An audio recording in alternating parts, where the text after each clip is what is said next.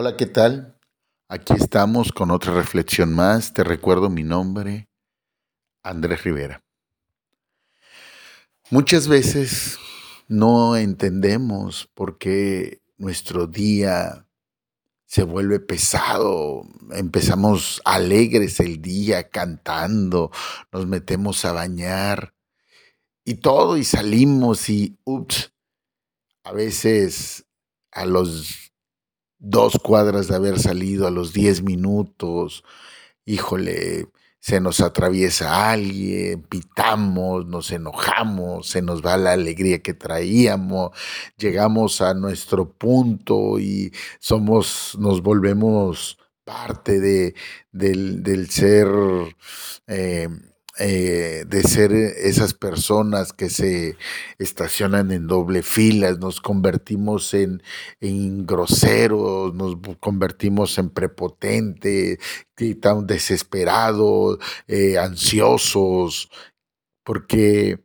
deseamos y necesitamos eh, ser ya parte del mundo al cual, al cual nos estamos incorporando al salir de casa.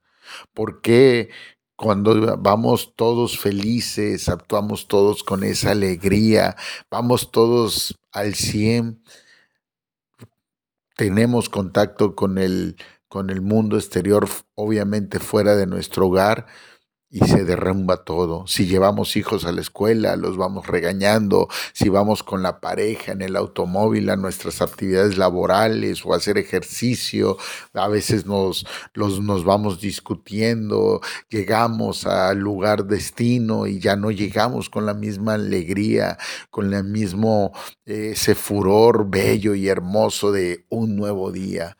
Porque muchas veces perdemos la batalla emocional, porque muchas veces perdemos quiénes somos, nos olvidamos cuál es nuestra identidad ante Dios y dejamos que el mundo nos lleve, que el mundo nos gane. Recordemos que la misma palabra dice que estamos en este mundo, pero no pertenecemos a este mundo.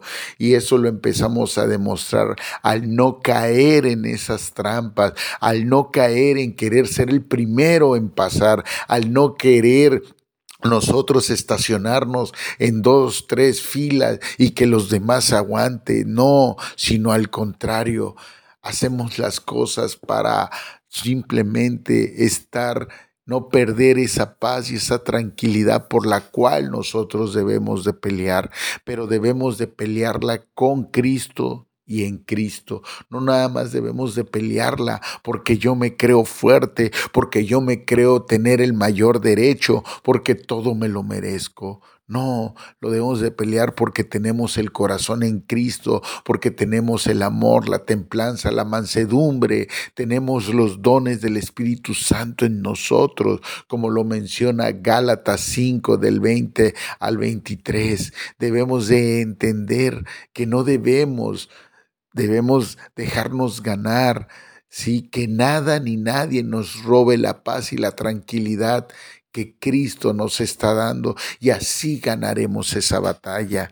Debemos de entender que para ganar la batalla debemos estar en Cristo y por Cristo. Por ello es necesario Sí, que cuando nosotros salgamos de nuestros hogares, al levantarnos, al salir de la regadera, aprendamos si es en lo individual o si es en lo grupal con la familia o con quien vivamos, aprendamos a orar, a salir al mundo, al salir a la batalla del día a día con la presencia de Dios. El pueblo de Israel, el pueblo de Israel a través de Moisés dice su palabra que cuando iban a salir a la guerra tenían que tocar trompetas Jehová mandó a Moisés a, crear dos trompetas de plata, como lo menciona el capítulo 10, que dice, para ser más exacto a lo que nos referimos en el capítulo 10 de Números, versículo 8 en adelante. Y los hijos de Aarón, los sacerdotes, tocarán las trompetas y las tendréis por estatuto perpetuo para vuestras generaciones. Y cuando salieres a la tierra, en vuestra tierra, contra el enemigo que os molestare, tocaréis alarma con las trompetas y seréis recordados por Jehová vuestro Dios y seréis salvos de vuestros enemigos. Amén.